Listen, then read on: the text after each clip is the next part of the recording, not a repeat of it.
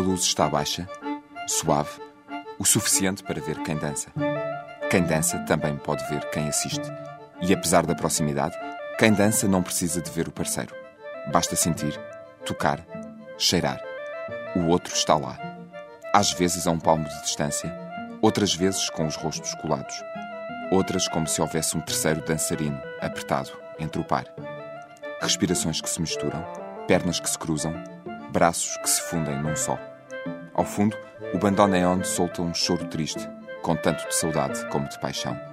Essa espécie de acordeão exportado da Europa para a Argentina no século XIX é o instrumento por excelência do tango. E se quer ouvir mais, se quer saber mais, se quer sentir mais, dançar mais ou apenas assistir, reserve estas noites na agenda. Começa hoje em Lisboa o Portugal em Tango.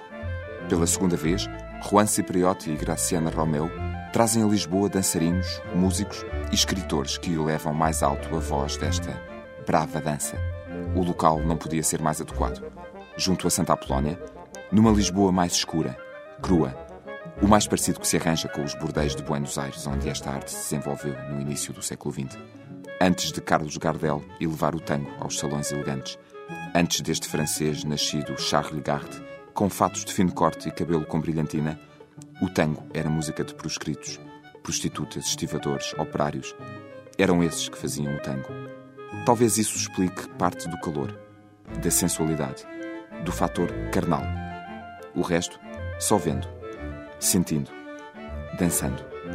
Hoje, a partir das nove da noite, há uma aula gratuita para iniciados. Mais tarde, quando as horas avançarem e a temperatura subir, chegam as milongas, as sessões de tango com dançarinos profissionais e orquestras acabam às quatro da manhã. Depois disso, a dança é outra. Amanhã à tarde há workshops, palestras, exposições. À noite, dança-se. O programa repete-se no domingo. Para mais informações, baile os dedos pelo teclado e escreva Portugal em Tango 2009.blogspot.com.